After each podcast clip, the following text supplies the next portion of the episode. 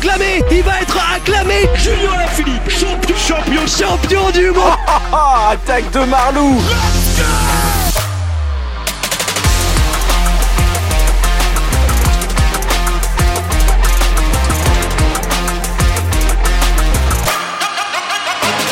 La grande presse 2023 Vélo Podcast, ça continue et on passe à la team DSM aujourd'hui et avec moi, Julien Després d'Actu Cyclisme Féminin. Salut Julien. Salut Guillaume. Alors pourquoi? Pourquoi t'es là?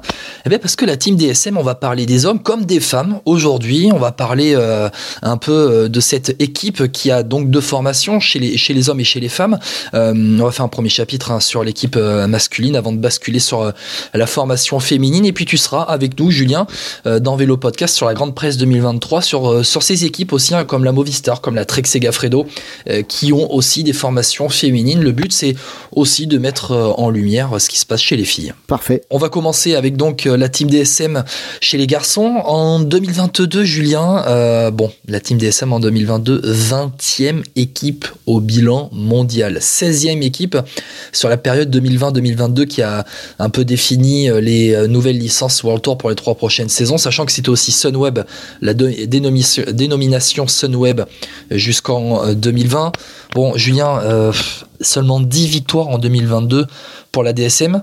Mais c'est quand même des victoires de qualité. Hein. Je, euh, avant avant d'avoir ton avis, euh, je les énumère quand même. Euh, tu as deux, euh, deux classements généraux en Pro Series qui ont été remportés avec Leknesund à l'Arctic Race of Norway, Romain Bardet au Tour des Alpes, on s'en souvient. Deux victoires sur les grands tours avec Tim Enarensman à la Vuelta, Alberto Dainese au Giro. Et puis tu as trois autres victoires en World Tour avec Nico Dens, Andreas Leknesund et Tim Enarensman. Ça veut dire quoi ça, Julien? Ça veut dire que la DSM a des de qualité, mais, euh, mais ils, ils, gagnent pas assez sur euh, la quantité Ils, ont gagné très peu, comme tu rappelais, euh, et avec peu de coureurs, alors qu'ils ont un effectif assez large, notamment sur tous les domaines, que ce soit sur les classiques, avec avec l'ancien entre guillemets Degenkolb. Avec ouais, avec en 2022, on avait encore les, on avait encore Krag Andersen, donc normalement ça devait passer un Ça a peu. été partout. la déception en Krag Andersen quand même en 2022. Ah, c'était une grosse déception, d'autant qu'il avait fait une belle saison 2021. Donc c'est un peu, euh, c'est un peu, euh, j'ai surtout l'impression d'avoir une fin de cycle pour DSM euh, qui coïncide avec la fin, avec, euh, avec la fin du cycle euh, World Tour. Donc à voir. Bon, la DSM qui va quand même évoluer hein, en World Tour pour les trois prochaines saisons avec cette 16e place sur la période 2020-2022. Ils peuvent quand même remercier à un moment donné un Marc Hirschi qui a surperformé en 2020. Marc Hirschi avec euh, Ma- Michael Matthews qui leur a apporté quelques points aussi. Euh, Romain Bardet qui gagne des, des- qui, qui est re- qui est bien revenu en 2022. Donc je pense qu'on peut on peut remercier ces gens-là de continuer à avoir euh, DSM en World Tour. Tu parlais de Romain Bardet euh, sur cette saison 2022. Bon, Romain Bardet, il fait un solide, un sixième du Tour de France, euh, avec notamment une troisième place euh, au Granon euh, derrière euh, Vingegaard et Quintana. Bon, officiellement deuxième avec le retrait de, de Quintana. Il n'y a, a pas un éternel regret sur le Giro avec Romain Bardet. hein?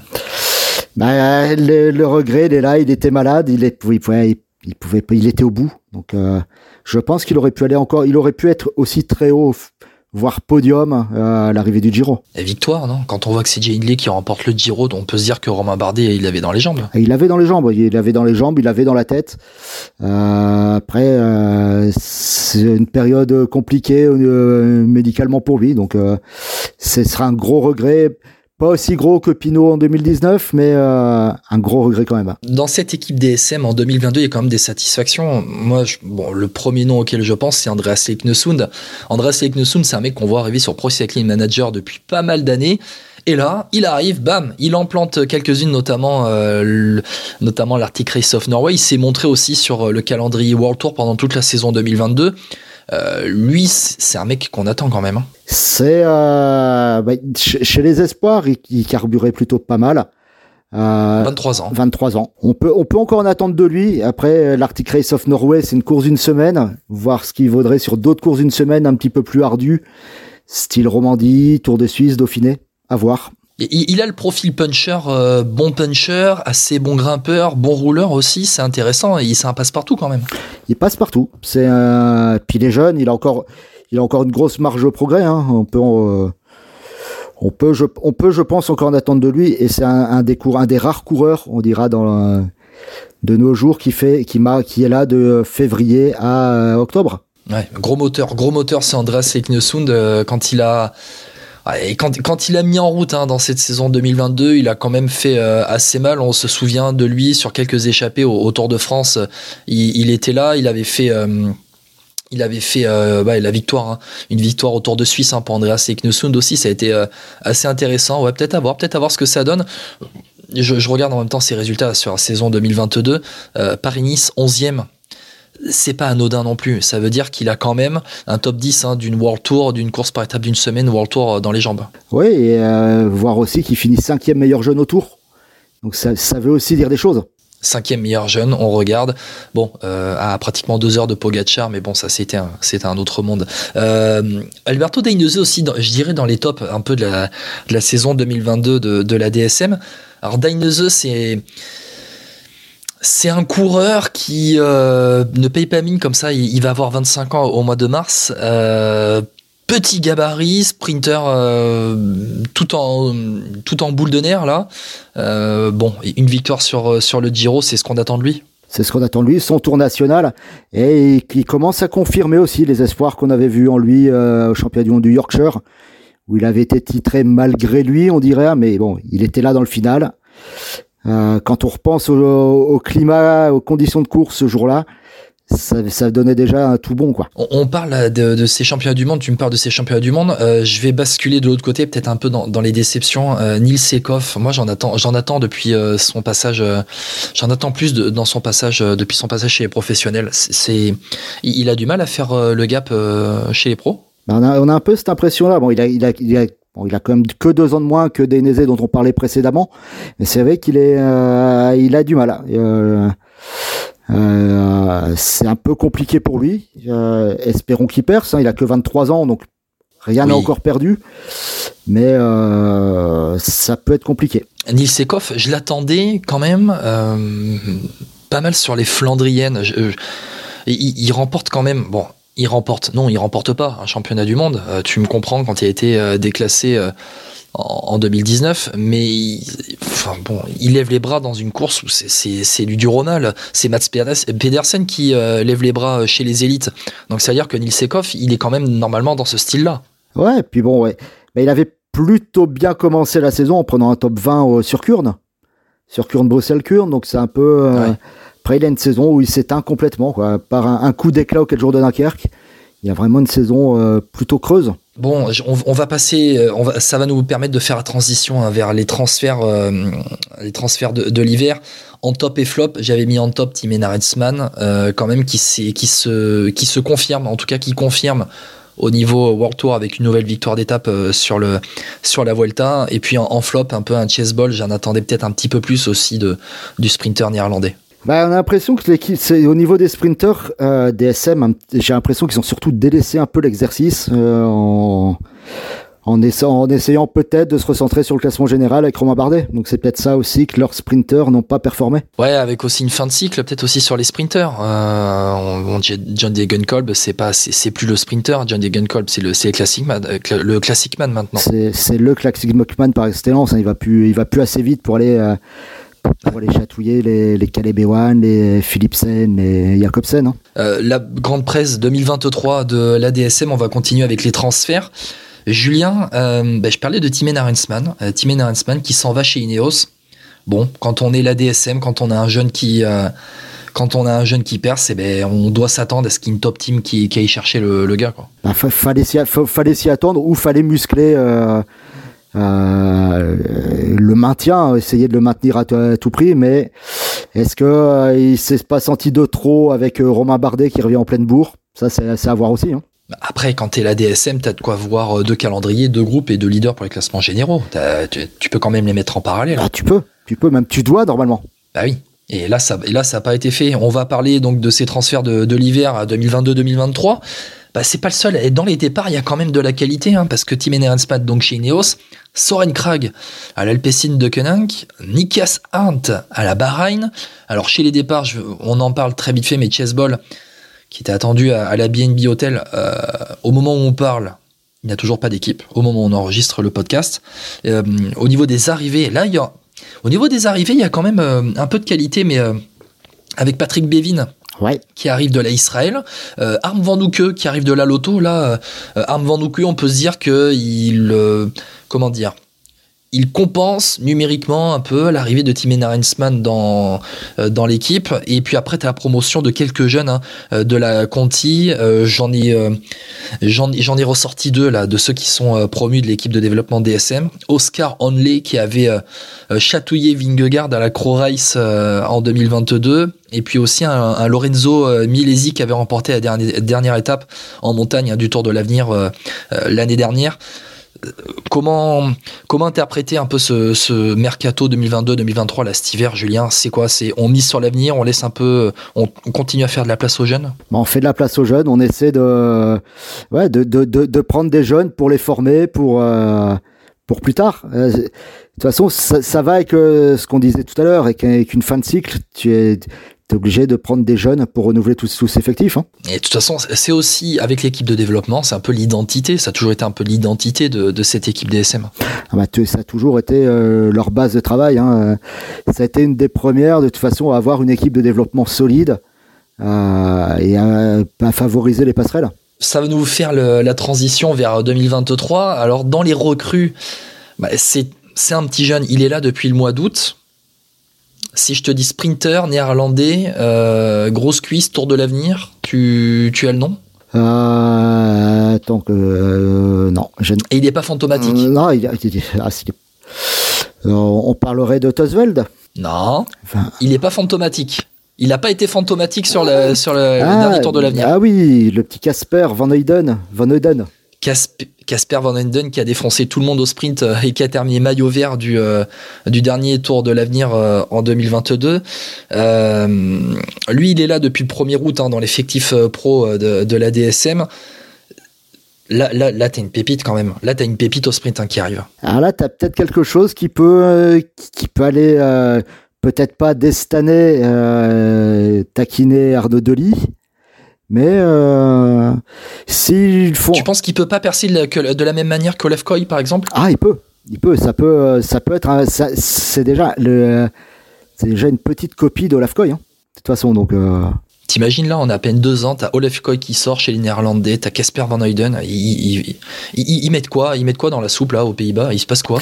Ah ben, euh, plat pays égale sprinter, hein. euh, à part chez les, chez les femmes, mais bon, on y reviendra certainement plus tard. Mais euh, plat pays sprinter, hein, c'est comme ça. Ouais, et puis les sprinters de qualité, hein, c'est c'est pas des petits sprinters qu'on pas des petits sprinters conformes. Euh, Casper Van Heyden la saison dernière, donc maillot vert du Tour de l'avenir avec une victoire d'étape, trois top 6 au sprint. Il remporte aussi des étapes au Tour de Romandie, au, euh, pardon, au de Normandie, non pas le Tour de Romandie, au Tour de Normandie et au Tour de Bretagne, euh, c'est-à-dire sur des épreuves euh, Conti avec l'équipe de développement de, de la DSM. Euh, c'est pas rien non plus. C'est pas rien. Alors tu vas me dire, enfin certains, pas toi, mais certains vont dire, ouais, c'est pas des grosses courses. euh, Mais à ce niveau-là, à cet âge-là, ce sont des courses qui révèlent quand même des, des jeunes talents. Bah, c'est des classes 2, donc euh, classe 2, tu, tu, tu affrontes aussi des gens qui sont, euh, qui sont en, en Conti Pro, ils, ils se sont retrouvés face à, face à Arkea, face à Feu BNB. euh, c'est pas, c'est pas des courses anodines, hein. c'est vraiment des courses qui forment ça. Euh, parmi les, les autres coureurs à suivre en, en 2023, si je te dis Andreas Leknesund, Alberto Dainese, on en a parlé un peu euh, dans, dans le bilan de 2022, mais euh, ces deux gamins là, ces, ces deux coureurs, on les attend euh, de manière plus régulière sur le calendrier World Tour? On les attend et on a, on a hâte de voir ça. Avec Nosund, quand on voit ses performances sur un Paris-Nice, pourquoi pas, pourquoi pas, comme il est plutôt puncher, pourquoi pas le voir marcher aussi sur un, sur tour du Pays Basque, euh, sur un tour de Romandie qui est pas très montagneux comme un tour de Suisse. Je pense que ça fait partie de leur évolution et Denese, euh, Denese va, il va continuer à en claquer une ou deux comme tous les ans. Moi, euh, j'ai j'ai une grosse hype quand même pour euh. Alors pas parce que je le vois arriver depuis des années sur Pro Cycling Manager, mais mais je sais pas, j'ai l'impression que ce mec-là a, a du talent, euh, a du talent à revendre. euh, J'ai l'impression qu'il, enfin, il peut en péter une grosse quand même. J'ai l'impression. Ouais, mais de toute façon, que ce soit chez DSM comme avec Nesund ou euh, chez Uno X, là, il y a une génération de Norvégiens qui arrive. Euh, je pense qu'ils ont construit un beau moule avec. Et euh, on, va être surpris par les Norvégiens dans les années à venir. Avec Alberto Dainese, je parle de lui. Moi, pour moi, j'ai l'impression que c'est peut-être un peu trop léger quand même. C'est un bon sprinter, mais euh, je sais pas, j'ai l'impression qu'il lui manque euh, au niveau du gabarit peut-être. Il fait 1m50, j'ai l'impression, les bras levés, et c'est c'est peut-être ce qui va lui manquer pour être régulier, top 3, top 5 dans les grands tours, dans les sprints grands tours, euh, dans les sprints euh, en World Tour. Il va t'en claquer une de temps en temps, mais sinon il va toujours tourner autour de la dixième place. Moi, c'est cette impression qu'il me donne. Bah, alors la taille ne fait pas le talent. On regarde un, un McEwen dans le temps. Oui, non, mais je veux bien, Mais c'est vrai que par rapport à, par rapport à Jacobsen, c'est vrai qu'il est petit. Euh, si, il pourrait marcher. Alors, s'il était programmé pour ça, il a par contre un gabarit qui peut être intéressant sur les Flandriennes, sur le Volk, sur euh, Kurn, euh, sur les, Flandriennes pas trop euh, pas trop pavées, style E3, des choses comme ça. Il peut apporter des points là-dessus. C'est vrai, il peut apporter des points. Alberto Dainese, un autre qui peut apporter des points. Bon, on va revenir sur Romain Bardet parce que finalement les leaders de 2022 sont attendus en 2023. Romain Bardet, il peut viser le podium d'un grand tour. Alors, je te pose la question, mais on a su il y a quelques heures, il y a peu, très peu, euh, qu'il vise le classement général du Tour de France. Il fait sixième du Tour de France l'année dernière. Là, on va dire, il peut rentrer dans le top 5 en tout cas? Bah, Il peut rentrer dans le top 5 euh, en, forme, pas malade dans sa préparation. Euh, ce qu'il a eu du mal visiblement à récupérer aussi du Giro. on, peut, on peut le revoir sur un top 5 et, pourquoi pas sur un podium? On peut rêver grand. Il a déjà fait il a déjà fait, retourner sur un podium. Romain Bardet, Romain Bardet en forme, ça peut claquer quand même, euh, euh, ça peut claquer, euh, ouais, top 5, top 3 d'un grand tour, ça peut claquer le podium de Paris-Nice par exemple, le podium de toute n'importe, de n'importe quelle épreuve World Tour d'une semaine.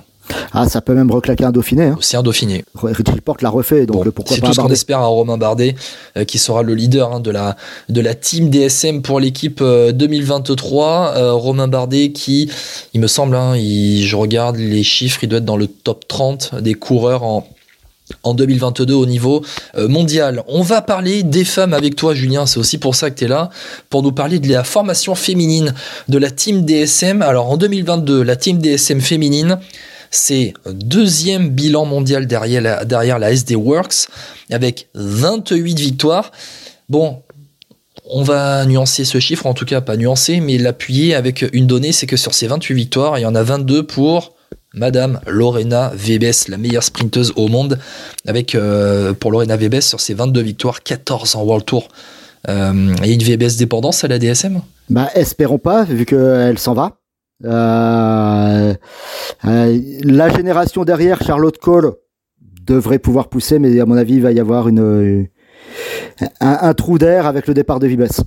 Après, quand on voit le nombre de victoires qu'elle a rapporté en 2022, euh, c'est aussi pour ça que je te pose la, VBS dépendance. Parce que quand tu vois qu'elle remporte 22 victoires sur 28, on fait le bilan hein, de 2022 avant de passer à 2023 pour la formation féminine. C'est-à-dire que tu as seulement 6 autre victoire non, non Lorena Vebes. Donc euh, quand tu parles de trou, je suis d'accord avec toi, euh, mais c'est peut-être aussi un danger pour l'équipe. Ah, ça va être, euh, ça peut être un danger, surtout que bah, dans les six victoires restantes, c'est deux victoires pour Juliette Labousse, deux, deux victoires pour Charlotte Cole. ça laisse peu de place aux autres, quoi. Lorena Vebes qui part en plus ou chez ah bah chez chez, chez les numéros mondiaux, hein, chez Works. parmi les, les autres un départ, il y a une Liane Liepert qui s'en va elle chez Movistar. Euh, là aussi, grosse perte. Grosse perte parce qu'elle a fait, elle avait fait une belle classique, une belle période des classiques ardennaises, euh, des, des, places intéressantes sur les grands tours. Euh, ça, va être une grosse perte aussi, je pense. Et du coup, comment on compense à la, à la team DSM Alors, je regarde un peu le, mercato. Moi, il y en a une que je vise, mais je pense que FP aurait fait la même. Tu, tu penses savoir de qui on parle, euh, Julien? Une petite Normande. Ouais, une petite Normande qui, euh, qui grimpe plutôt bien, non, je crois? Qui grimpe bien, qui roule bien, qui est. qui a un peu un profil à la, justement, Juliette Labou, c'est un peu le même profil, hein, rouler, elle roule bien, elle grimpe bien. Non, ça peut, après, il faut peut-être la couver encore un petit peu. Elle a que 18 ans, donc faut. On parle bien, on, parle bien de Églantine Rayé, hein, pardon, Églantine. On le dit aux auditeurs. Églantine Rayé, l'une des pépites hein, du cyclisme français. On parle bien de la petite Églantine Rayé, championne d'Europe. Les 18 sur route, vice, championne du monde aussi, derrière un monstre, mais Ça, vaut presque un titre. Euh, Églantine Rayet qui avait donc terminé deuxième, un des derniers champions du monde en Australie derrière le monstre Zoé Backsted qui domine tout hein, chez, les, chez les jeunes, Zoé Backsted. Euh, et puis qui a remporté aussi le chrono des nations euh, cette année, Églantine, euh, Églantine Rayet qui est, qui, est, qui est la championne de France junior en contre-la-montre, qui avait terminé quatrième de la course sur route, qui avait remporté la course sur route au championnat d'Europe, qui avait terminé deuxième euh, au championnat d'Europe, d'Europe de contre-la-montre, tout ça dans la catégorie euh, junior avec euh, d'autres victoires. Je me refais en même temps son année 2022 qui a remporté le Tour du Gévaudan Occitanie en 2022. Églantine Rayet, on l'attend de très près, on, va la surveiller de très près. Et puis, qui sait, elle va peut-être emmener Juliette Labou sur le podium du Tour Femme. Ah, ce serait une belle, ce serait une belle récompense pour elle déjà d'être passée pro. C'est, c'est un beau pas. Après, voir si elle sera alignée sur le tour. Euh, euh, S'ils vont pas la couver encore une petite année avant. Quand même. Euh, on va faire la transition hein, avec Juliette Labou. Le podium du Tour de France Femmes, c'est son objectif pour 2023. Euh, on a l'impression. Elle l'a, elle l'a annoncé lors de la présentation du Tour. Hein. Je vous invite à réécouter euh, le numéro qu'on a fait sur cette présentation du Tour de France hommes et femmes en 2023. Avec pour Juliette Labou, il y aurait une arrivée au Tour Malais la veille du contre-la-montre finale à Pau. Bon, c'est son grand objectif de 2023, on a l'impression. Ah, c'est son gros objectif de la saison 2023. Ce sera peut-être elle la prochaine française sur un podium de grand tour. Et si, et si, et si, ou là, ou alors, la, succès, la successeur de Bernardino. Ou la successeur de Bernardino. Je, je veux pas présumer, mais peut-être pas en 2023. On, va attendre 2024 parce que je pense que il y, en a une qui voudra être, euh, qui voudra gagner le deuxième Tour de France femme avec un maillot de championne du monde. Adémique Van Vleuten partir en beauté à la retraite. Voilà. Bah, elle pense qu'elle va tout mettre de côté jusqu'à la fin de sa carrière, dernière année en 2023. Et il y en a plus d'une qui se disent bon allez, allez encore une année et puis hop 2024 et c'est bon, on pourra commencer. À... Pardon, on pourra commencer à gagner un petit peu on, s'entraîne, on fait les séries, on fait les intensités en 2023 pour gagner en 2024. Grosse prépa 2023, grosse prépa en 2023. bon. Une PPG d'un an. c'est ça, exactement. Bon, Julien, je te remercie euh, d'avoir été avec moi pour euh, cette grande presse spéciale team DSM, hommes et femmes. On se retrouve dans quelques jours pour parler notamment de la Movistar, notamment de la Trek Sega Fredo, tu seras avec nous aussi. Et puis aussi un numéro spécial FDJ Suez. On va faire un podcast entier sur la FDJ Suez, euh, mais sur le même format hein, que les grandes prises hommes, avec euh, l'année 2022, on reviendra dessus, les transferts de l'hiver, et puis parler de 2023 et des objectifs. Julien, je te remercie. Mais de rien, Guillaume. Et puis on se dit à bientôt dans le podcast. On se dit à bientôt, à bientôt tout le monde. ciao. ciao.